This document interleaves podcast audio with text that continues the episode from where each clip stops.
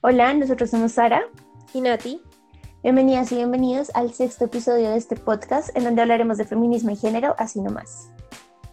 Hoy vamos a tener un nuevo episodio de Tabú, pero esta vez empezando una nueva serie que vamos a hablar sobre el tabú del sexo. Bienvenidos.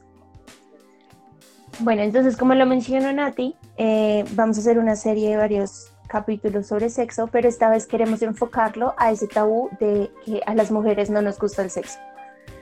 Y para eso pues vamos a tocar varios puntos, como siempre, empezando y creo que es eh, uno de los principales, que es la negación de la sexualidad de las mujeres y que es un proceso histórico que hasta hace muy poquito se está luchando por reconocer que las mujeres tenemos derecho a disfrutar de nuestra sexualidad.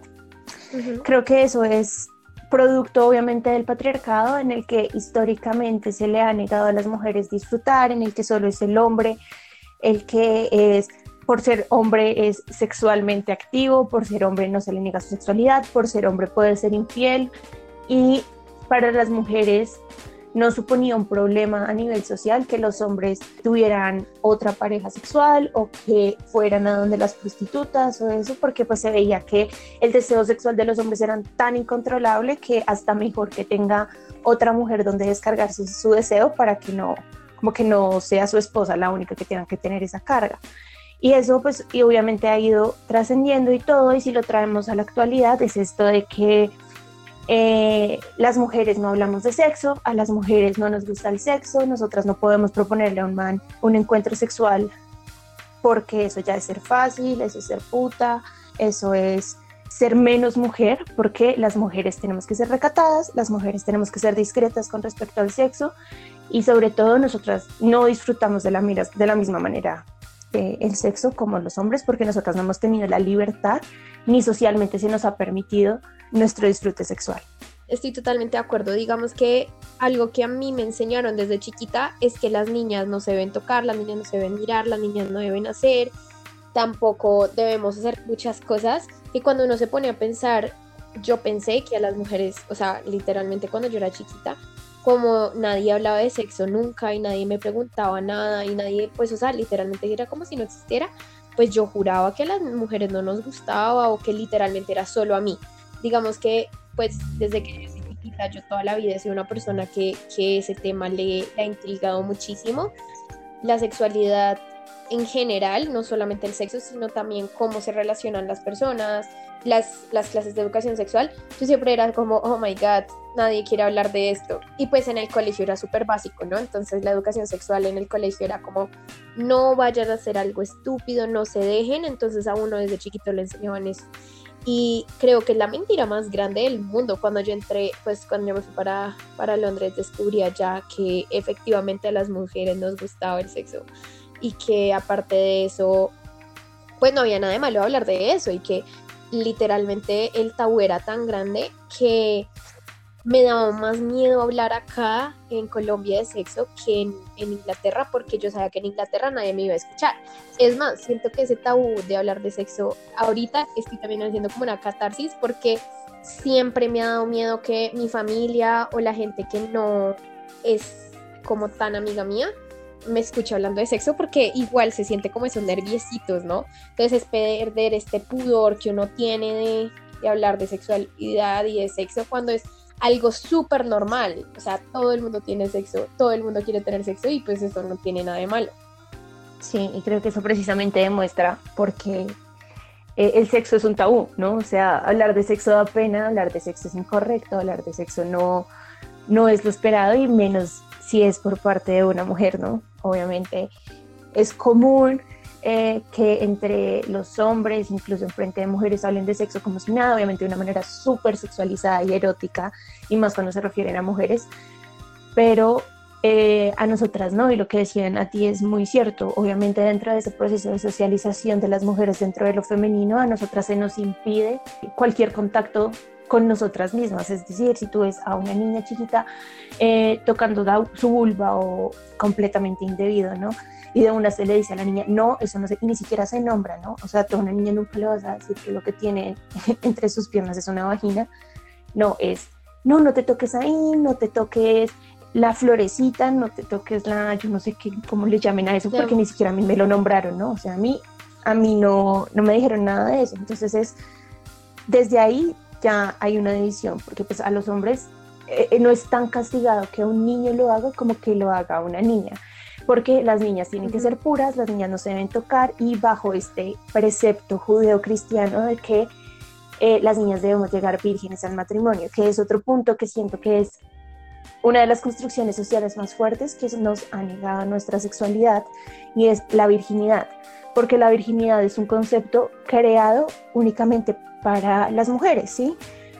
Entonces las mujeres, eh, una mujer que no es virgen o que no llega al virgen en matrimonio, ni siquiera es valorada. Eh, y era un problema que las mujeres, y sigue siendo en algunas culturas, ¿no? Pero eh, hace, no sé, dos generaciones atrás, a nuestras abuelas eso era un completo problema que una mujer no llegara al virgen en matrimonio, porque entonces ya no era deseable, ya no era pura, ya no cumplía con ese estereotipo de María, que debe ser la mujer ideal dentro de un matrimonio. Entonces es como a nosotras se nos ha quitado valor simplemente por decidir iniciar la vida sexual fuera de lo que es socialmente aceptado, que es el matrimonio, ¿no? Eh, digamos que es algo muy contemporáneo que a los hombres se les empieza a, normar, a, nombrar su virginidad. Pero ahí hay dos puntos. Entonces, a los hombres se les nombra la virginidad porque es vergonzoso que la tengan. Es decir, tú ya eres hombre y tienes 18 años y no has perdido la virginidad, qué pena, vamos, yo no sé qué. Y hay muchos casos donde los papás son los mismos que llevan a sus hijos a prostíbulos, a que pierdan su virginidad, porque ser hombre y tener la virginidad es vergonzoso, porque eso no es virilidad, eso no es ser un macho. Pero por el contrario, a las mujeres, perder la virginidad es todo lo opuesto, es, es eres impura, eh, ya no vales, ya te dejas de quitar, ¿no? Además es como que muchas veces escuchaba como, ¿cómo te vas a dejar quitar tu valor de cualquier persona que no lo merece, ¿no? Entonces es como esa doble cara de tú eres tan preciada, y ahí se esconde el patriarcado, tú eres tan preciosa, tan delicada, tan magnífica por ser mujer, entonces cuídate de no ser abusada por un hombre o no dejar entrar a un hombre que son animales, machos y todo eso. Y es, es como desmitificar eso, o sea, eh, pues iniciar mi vida sexual, primero ese nombramiento de perdí la virginidad, gas, pero iniciar mi vida sexual eh, no me hace ni más ni menos mujer. Más bien creo que es importante normalizar eso para que iniciar la vida sexual no constituya un, un, evento traumático porque se inicia de una manera incorrecta, porque haya un abuso o porque una mujer haga algo que no quiere, porque quiere responder con esa misma sumisión que siempre se le ha tenido que impartir por ser mujer. Entonces, soy mujer y decido en mis 14 años quizás iniciar mi vida sexual por una presión masculina o haciéndolo de una manera en la que no eh, sea placentera para mí o no lo disfrute. Creo que lo que más extraño es de todo es que a todas nos echan la culpa de que de cualquier cosa que pase, ¿saben? Como que yo me acuerdo que en el colegio a uno le decían como, ay, pero ¿cómo es posible que la vas a perder? Entonces hay dos opciones, ¿no? O que en el colegio te digan a los 16 que ya la tendrías que haber perdido o, ah, o que te digan que no. O sea, como que eso está mal. En mi caso, en el colegio era más como, ay, Dios mío, ¿cómo vas a hacer eso? Y creo que la culpa que uno siente por absolutamente todo.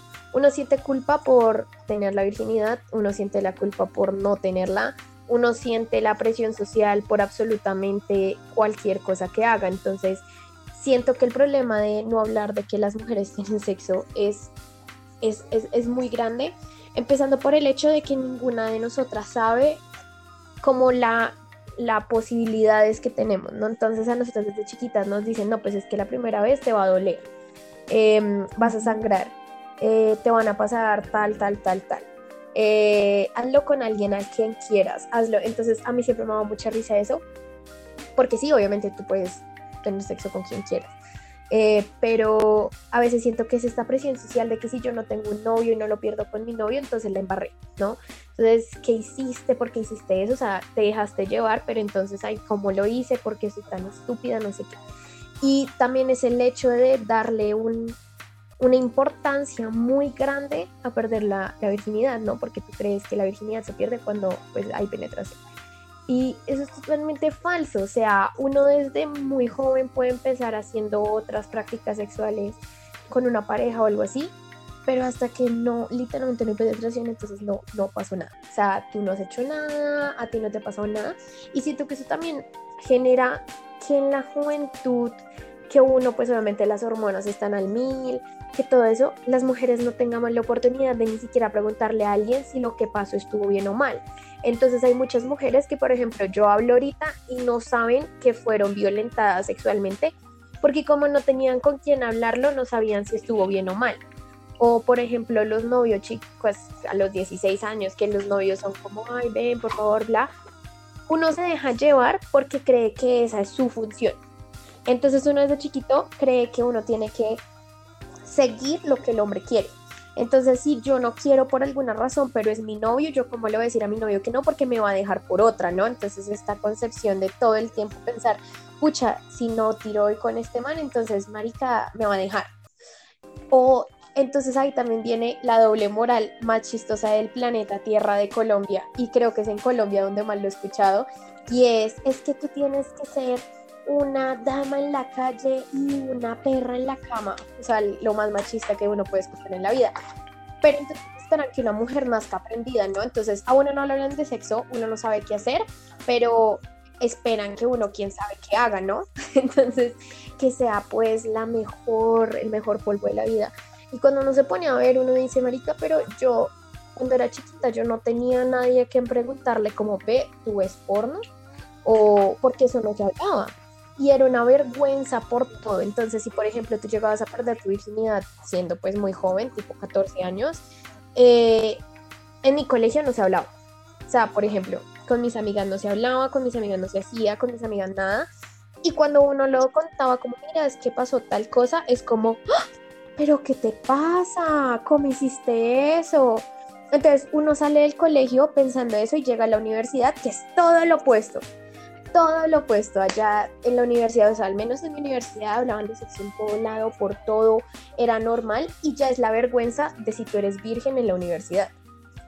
Entonces todo el mundo es como, ay, pero cuéntame cuál es tu experiencia sexual, pero no sé qué, la, la, la. Y, y uno es como, pues no sé, o sea, no, no lo he hecho, o sí lo he hecho. Y, y ya es el contrario. Entonces a mí me pasó y fue un choque muy fuerte para mí, porque yo pasé de que mis amigas no me hablaran de esas cosas a una universidad donde me di cuenta de que sí pasaba y que era normal y que no estaba mal. Pero es pena, es vergüenza. Entonces, a todas nos obligan a que no, o sea, por lo menos hablar de masturbación con mis amigas del colegio hasta hace unos años dejó de ser tabú. Antes de eso yo era como no, pero es que qué hago o qué no hago. Tanto es la desinformación que uno tiene que uno no sabe, o sea, literalmente cómo molestan a los hombres de que no saben dónde está el escritorio y siento que para una mujer descubrirlo también es wow. Es como, wow, ¿qué, ¿qué, qué, es esto? Porque claro, a ti en las clases de educación sexual solamente te hablan de la vagina como un conjunto.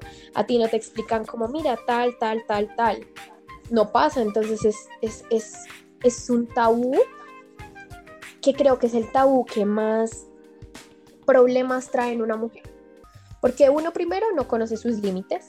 Segundo, uno cree que el hombre es el que sabe, ¿no? Y tercero, es un problema gigante pensar que todas tenemos que hacer lo que el hombre quiera, porque esa no es la sexualidad. La sexualidad no es cuando el man se viene y ya. O sea, ahí no acaba el sexo. Y, y uno cree, pues viendo porno y todo esto, que, que, así es. O que uno tiene que hacer posiciones súper extrañas. O que tiene, porque claro, uno se educa con el porno, ¿no?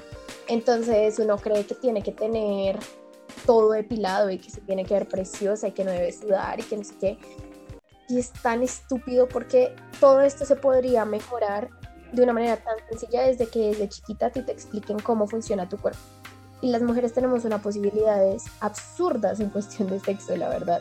O sea, nosotras podemos sentir placer de tantas maneras que a nosotras no lo quieren cohibir desde chiquitas porque está mal, porque eso no se hace. Creo que eh, lo que dicen aquí es muy cierto y es, eh, Creo que muchos de los problemas que tiene el sexo y del tabú del sexo es que no se tiene una correcta educación sexual. Y yo no digo que esa, eh, que esa educación sexual le corresponda únicamente al colegio, pues porque el colegio no es el único lugar de socialización de los niños, sino desde la casa, desde pequeños. Eh, creo que es importante no negar que los niños tienen una sexualidad y la sexualidad infantil existe y el conocimiento de los niños existe, o si no, pues pregunten y todo el mundo es como, ay, yo tenía un noviecito en el jardín con el que me daba piquitos, ay, yo tenía un amiguito en el jardín con el que tuve algún contacto sexual, ¿sí? Y es como, eso es, y pues se ve como, ay, qué tiernos son novios, pero donde llegue a ser un contacto sexual homosexual, pues ahí ya hay un problema con los niños.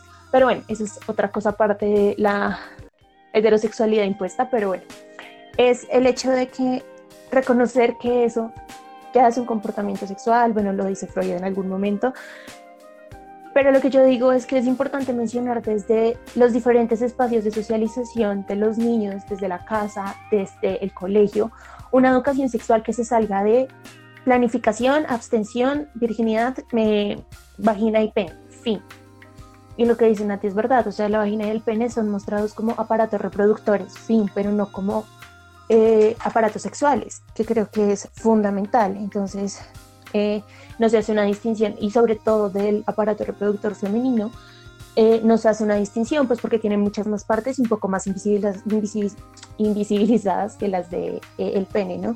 Entonces, a ti nunca te van a diferenciar entre vulva, clítoris, labios, vagina y nada de eso, ¿no? Es solo la vagina y fin. Y creo que eso eh, causa un problema muy grande porque entonces la educación sexual solo se queda en planificación, si usen condón o mejor no tengan sexo. Y creo que hay, hay muchos problemas porque eh, nunca se explica y nunca se ahonda en que en el consentimiento, en los roles sexuales, en los roles, en el placer, en la importancia de las prácticas sexuales. Y eso permite, como decía Nati, que uno se quede solo en un imaginario del porno, que es como la única educación sexual, entre comillas, que, que tienen los jóvenes y los niños, que es lo que veo en el porno, es lo que yo siento que es el sexo, ¿no? Porque es de la única manera explícita donde me han explicado qué es el sexo. Entonces yo veo porno y veo que obviamente el porno es súper falocéntrico, entonces eh, solo tengo sexo o solo pierdo mi virginidad o solo inicio mi vida sexual cuando eh, hay penetración, que también es parte del tabú del sexo, ¿no? Entonces, no es sexo porque solo blugineamos, no es sexo porque solo fue oral, no fue sexo porque solo fueron mm, toqueteo o algo así, y es como, no, es que el sexo va por fuera, o sea, el sexo no es solo una penetración y creo que eso es muy importante y que hace parte de desmitificar lo que es el sexo. Y creo que algo muy importante es que el sexo obviamente sigue reproduciendo los roles de género muy fuerte. Acá no voy a hablar de sumisión ni de prácticas sexuales porque pues cada quien es libre de decidir siempre y cuando eh, no sea impuesto y no porque soy mujer tengo que satisfacer al hombre, ¿sí? Y porque está este típico de lo que no se le dan en la casa lo busca afuera, porque los hombres son animales y no pueden parar de pensar en sexo y si en la casa no se lo dan, pues va a salir porque, ¿sí? Entonces he escuchado mucho actualmente eh, gente en redes sociales y es como, eh, no, pues yo, a mí no me gusta el sexo anal porque es muy doloroso, pero a mi novio le gusta, entonces yo accedo porque si no, él va a ir a buscarlo afuera. Y es como, ¿what? O sea, estás accediendo a una práctica sexual que va a resultar violenta para ti solo para que él no se vaya, pues Creo que eso es súper misógino y súper machista entre las relaciones sexuales. ¿Y por qué? Pues porque eso se ve en el porno, ¿no? Entonces, eh, lo que dice Nati de mujeres perfectas o mujeres eh, voluptuosas, porque eso es eh, lo que a la mirada masculina es deseable, mujeres depiladas, porque ahí va un punto que me parece como muy, muy cierto y es como ningún adulto, o bueno, la mayoría de los adultos, ningún adulto tiene eh, lampiña, no sé cómo decirlo, o está sin vello en su zona genital, nadie, pero se quiere ver como si ese vello no existiera, ¿no? Y, sobre todo en las vaginas, entonces una vagina tiene que ser eh, lisita, perfecta, blanquita, sin manchas, chiquita, estrecha, casi como la de una niña, entonces, o sea, quieren infantilizar tanto las vaginas para que para cumplir ese deseo de tener sexo con una niña, o sea, hasta qué punto todo este estereotipo del porno eh, que es tan misógino y tan machista ha hecho que se vuelva deseable algo que es completamente, que no es natural, mejor. Eh, y obviamente pues a nosotras se nos ha negado, ¿no? Entonces lo que decían así es, oye, ¿tú te masturbas? Y le preguntan a una mujer, ¿tú te masturbas? No, qué asco, ¿por qué? Sea, qué asco, como, como, pero para un hombre sí, obvio, los manes se masturban, o tú ves porno, no, qué pena, que no veo eso, gas, gas, gas, o sea, el sexo para las mujeres es asco, pero todo eso para los hombres súper, súper normalizado. Y creo que ahí ya viene un problema muy grande que ya lo hemos venido mencionando y es el porno. No solo que nosotros no lo veamos, sino los modelos que se demuestran en el porno y que al final se convierten en modelos de expectativa para los preadolescentes o adolescentes que inician su vida sexual. Sí, creo que, que algo que es muy complicado es que las mujeres tenemos que cumplir tantos roles, como hemos hablado en todo este podcast, que, que hay veces que nos ponen la presión de absolutamente todo.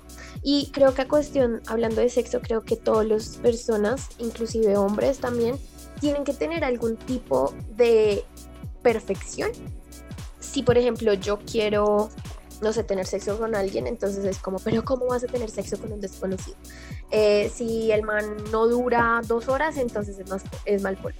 Si por alguna razón, que es muy común, no se le para, entonces es como, ay, qué vergüenza, ¿no? Y el sexo no tiene por qué ser ni de vergüenza, ni de rabia, ni de tristeza, ni de, ni de que sea una obligación. Entonces la primera vez de uno es súper penosa, ¿no? Porque pues obviamente lo ven desnudo, toda la vaina. Pero lo peor de todo de la primera vez es que hay una presión conjunta horrible. Horrible. Es una presión todo el tiempo de, Marica, tengo que verme divina, tengo que hacer tal como lo vi en el video. Y de verdad, yo siempre le he dicho a Sara, y creo que la vez pasada hablamos con Sara, de que el porno se tiene que ver como algo ficticio, como una película. O sea, yo no veo Los Vengadores y espero volverme Capitán América, ¿saben? O sea, yo sé que es ficticio y que es diversión y ya la gente tiene que dejar de pensar que el porno es un modelo a seguir, tanto de relaciones como de sexo, porque es también mucha presión para la pareja. Siento que el mejor sexo de uno puede ser simplemente dejarse llevar, disfrutar y en el momento que uno no sienta pues que está bien, pues parar, pero no todo el tiempo como, ay, tienes que durar tanto, tienes que mirar tanto. Y es esta presión que uno también le enseñan desde chiquita de que el hombre tiene que hacer todo y si el hombre hace todo, pues está bien. Y si el hombre está bien, pues entonces súper bien, estamos súper bien todos, súper chill. Y es como, marica, el sexo no es depresión, el sexo es divertido, el sexo es chévere, no tiene por qué ser que tú te veas divina, no tienes por qué, o sea, tiene que ser para la pareja o bueno, para el tío, lo que sea, o sea, lo que ustedes quieran hacer, pero desde que sea suave, desde, o sea, pues suave en el hecho de estar pendiente del placer del otro, de que nadie se quede atrás, Total, y creo que algo, creo que mi, bueno, el problema con el porno en general es que primero es, eh, el porno es heterosexual, blanco, machista, em, porque primero es únicamente para el placer masculino, ¿no? O sea, eh, lo que siempre decimos, el porno se acaba cuando el man se viene, eh, obviamente sobre la mujer y súper dramático y bueno, y segundo es blanco en cuanto eh, cualquier otra raza está completamente sexualizada, ¿no? Entonces, ser negro es ser súper sexualizado, ser asiática está súper sexualizado, ¿no? Entonces, y obviamente es machista en cuanto todo gira alrededor del pene, ¿no? Y creo que eh, el mayor problema, o bueno, algo que, me parece muy preocupante del porno, es que el porno tradicional, el porno hegemónico, es un porno eh, lleno de violencia y lleno de violencia hacia la mujer, ¿no? Entonces eh, es un porno que tiene que ser duro, un porno que tiene que ser fuerte, golpes, cachetadas. Yo acá no estoy cuestionando los gustos sexuales de cualquier persona, no. Mi problema con eso es que, como lo que hemos venido diciendo, el porno es educación sexual para los jóvenes, desafortunadamente. Y cuando tú ves en el porno ese tipo de prácticas y llegas a practicarlas con tu pareja sin antes haber hablado de eso, se vuelve violento y más porque nosotras como mujeres también lo hemos visto en el porno y asumimos que eso es lo que está bien, eso es lo deseable, eso es lo que va a hacer que él se excite. eso me debería gustar a mí porque se nota que en el porno les gusta, ¿sí? Y es, creo que eso se vuelve un problema muy grande porque las relaciones sexuales no se hablan, ¿sí? No se comunican, no se dice nunca, sobre todo las mujeres, no, así no me gusta porque él está disfrutando, entonces no voy a parar eh, eso que está haciendo porque lo está disfrutando. Y, y, es un problema muy grande, ¿no? Entonces, uno ve en el porno que ellas gritan, eh, disfrutan, eh, sienten, pero luego uno empieza su vida sexual y se da cuenta que eso es totalmente diferente, ¿no? Y obviamente eso eh, en diferente medida también impone cargas a lo masculino, entonces tienen que durar un montón, tienen que ser penes enormes, tienes que ser fuerte, tienes que ser dominante, porque si no cumples con esos roles, pues eres mal polvo, ¿no? Y es como todo este ejercicio que han venido haciendo muchas activistas en torno al sexo y es, primero, el sexo no es, como lo muestran en el porno, nada que ver. Un polvo nunca va a durar una hora porque es que no hay cuerpo que físicamente aguante. Sí, es como, no, no da, o sea, eh, el sexo es algo que quita energía, que requiere esfuerzo físico y pues es, es muy difícil durar tanto tiempo. Eh, no es de corrido, el sexo no, no, es todo el tiempo una penetración constante porque eso ni siquiera es placentero, ¿sí? Y, y, creo que todo el problema en general es que el sexo se torna en algo que supuestamente ya sabemos hacer, o sea que no se tiene que hablar porque qué pena hablar de sexo con mi pareja o qué pena hablar de sexo con la persona con la que voy a tener una relación, eh, entonces ya se supone que a las mujeres nos gusta la penetración, a los hombres se tienen que venir, eh, nosotras tenemos que ser sumisas, ellos tienen que ser los que se tengan que mover y se asume, ¿sí? Y creo que algo principal para quitarle el tabú al sexo es primero hablar de sexo sin morbo, o sea, hablar de sexo de manera seria, va a, va a ser un encuentro en el que tú vas a tener que en que ambas personas van a tener un contacto muy distinto al que uno está acostumbrado, es un espacio en el que vas a poner en juego quizás muchas inseguridades, vas a poner o vas a darle a esa persona o vas a compartir con esa persona tu cuerpo de las diferentes maneras que vean el sexo, pero creo que es importante que todo eso se abra un espacio para comunicarlo. Igual también creo que algo que el porno le ha generado pues a la sociedad es el mito del orgasmo femenino, pensar que las mujeres tenemos orgasmos totalmente diferentes. Primero, solo por la penetración, ¿no? Entonces, nosotros solo nos venimos por la penetración.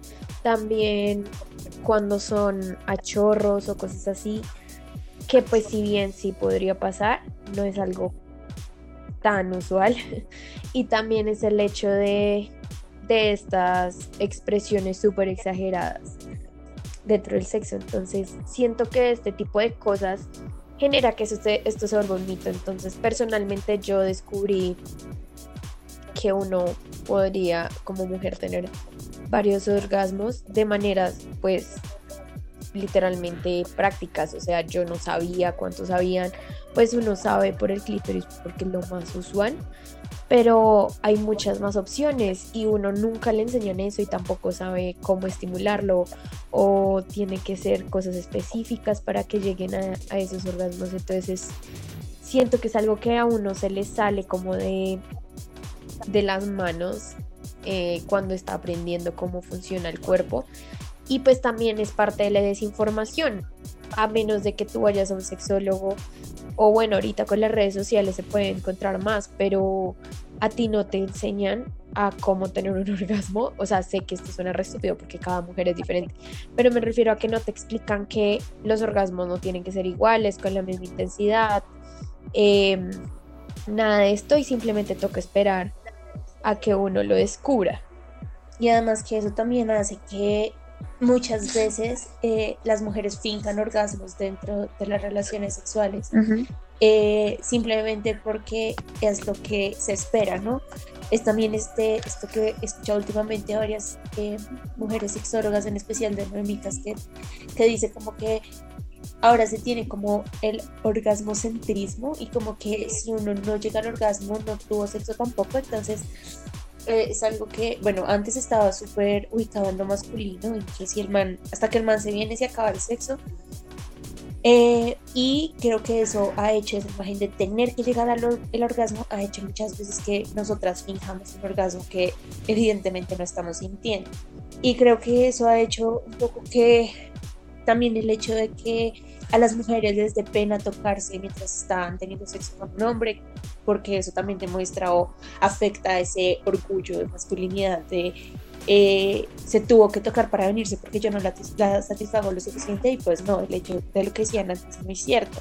Yo antes no entendía cuando, a qué se referían cuando hablaban de que las mujeres tienen múltiples orgasmos, yo pensé que uno tenía como muchos orgasmos uno detrás de otro y, y, en algún momento me puse a pensar, bueno, yo nunca he sentido eso, ¿será que yo soy una mujer que no, que no siente orgasmos? Pero no es esa capacidad de que por varios, de diferentes formas, puede llegar a un orgasmo. Y creo que lo mejor es cuando eh, se desmitifica esto y uno dentro del sexo se puede tocar, la otra persona lo puede tocar, bueno, como que se combinan diferentes prácticas sexuales que al fin y al cabo cumplen con la finalidad del sexo que es sentir placer, fin, ya, sin, sin tener que sentir pena, sin sentirse restringido, sin hacer algo que no quieras hacer, simplemente eh, sentir placer. Y creo que algo que también eh, afecta mucho del porno y de esto, de fingir un orgasmo y esto es un poco lo obligadas que a veces tenemos o lo obligadas, sí, lo obligada que tiene que ser la mujer dentro de la dentro de la relación sexual, como de ese lugar de sumisión que siempre se le ha dado, sobre todo en el porno, de eh, simplemente ser un objeto para el disfrute masculino eh, que se ve muy fuerte en cuanto se promulga casi una cultura de la violación dentro del porno.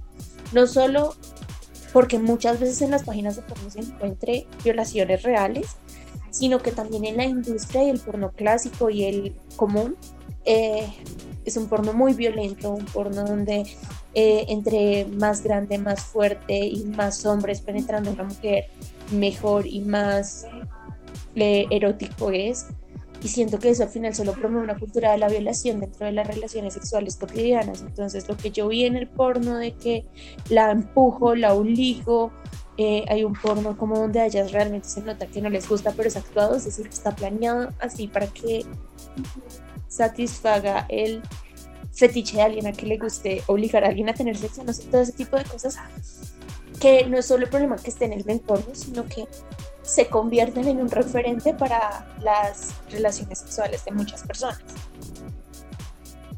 Sí, y creo que el problema más grande de esto es que a las mujeres también nos da miedo decir si está mal en el sexo, ¿no? Entonces es como, me está doliendo, pero no voy a decir nada porque me da cosita que esta persona crea que yo quién sabe qué, o sea, que no quiero o que voy a sentir mal, hacer mal a mi pareja por decirle que no quiero. O, o todo se estaba sintiendo bien, pero de un momento a otro me dolió, pero pues él está muy concentrado o whatever, o ella, bueno, no sé, y se siente como, bueno, ya igual ya va a terminar, entonces ya esperemos. Y siento que uno se acostumbra tanto a eso que llega un punto donde uno ni siquiera se acuerda como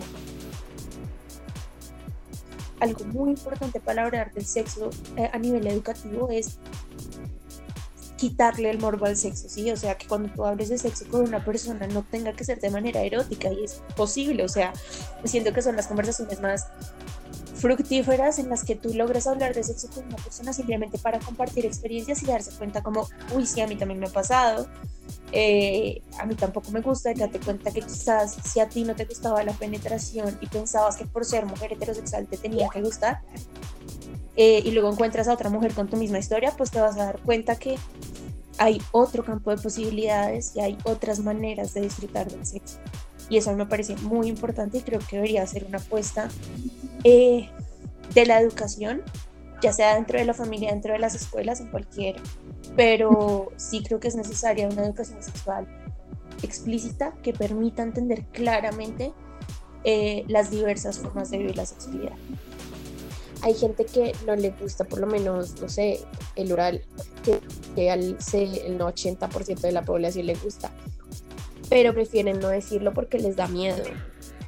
Em, y al final se termina también influyendo en las parejas. Siento que una pareja cuando tiene problemas, pues es más por comunicación. O también, por ejemplo, cuando a una mujer le gusta usar juguetes, los hombres se pueden sentir, como decía Sara, como nerviosos o como, ay, pero es que entonces no soy suficiente, lo, porque vas a usar un juguete. y ven ese tipo de cosas como también tabús de tu pensar amigo, pues si tú quieres usar un juguete o ella quiere usar un juguete es porque pues quieren mejorar algo o porque es cambiar un poco la rutina. Pero eso no implica que pues te estén como dejando de lado. Y ya creo que lo último que yo tendría que decir con respecto al porno es que, y creo que no lo hemos metido dentro de la conversación, y es eh, las relaciones sexuales homosexuales, ¿sí? Es algo que no se toca y que dentro del porno no es como, ay, sí, el porno tiene sexo lésbico. Eh, no, el porno tiene sexo lésbico, pero a disfrute masculino, ¿sí? Es lo que muchas veces las mujeres del feminismo lésbico dicen, como no es como que las lesbianas estemos más aceptadas socialmente que los gays, sino que las, las lesbianas están mucho más sexualizadas que los gays. Es el típico comentario de estoy en una fiesta y me voy con mis amigas y me falta el comentario del man, uy, qué rico, bésense. No es como que acepte que dos mujeres puedan tener una relación sexual de manera como normal, sino que estoy aceptando el placer que me produce y el morbo de sexualizar a una, una pareja de mujeres, ¿no? Y además que solo aceptado el sexo entre mujeres, entre mujeres físicamente eh, heteronormativas, ¿sí? o sea, mujeres que eh, responden a los estereotipos de belleza, porque ya es donde llegué a ser mujeres eh, normales o bueno, otro tipo de mujeres que se salgan de ese canon de belleza ya eh, deja su carácter sexual obviamente y se traslada a un carácter de em, aborreción o fe o eso, todo obviamente bajo una mirada masculina.